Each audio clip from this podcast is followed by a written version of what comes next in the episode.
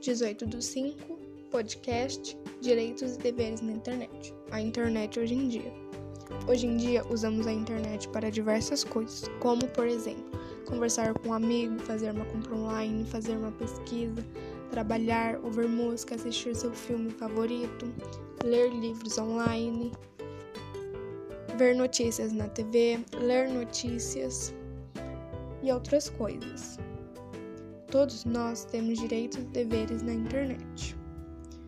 Direitos na internet.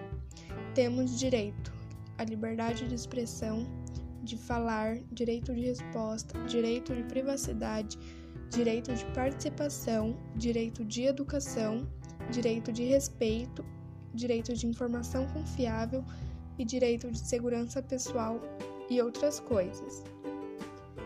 Deveres na internet: respeitar o próximo, usar a internet de forma consciente, usar a internet de uma forma boa, de uma forma legal e outras coisas. Temos que usar a internet de forma respeitosa.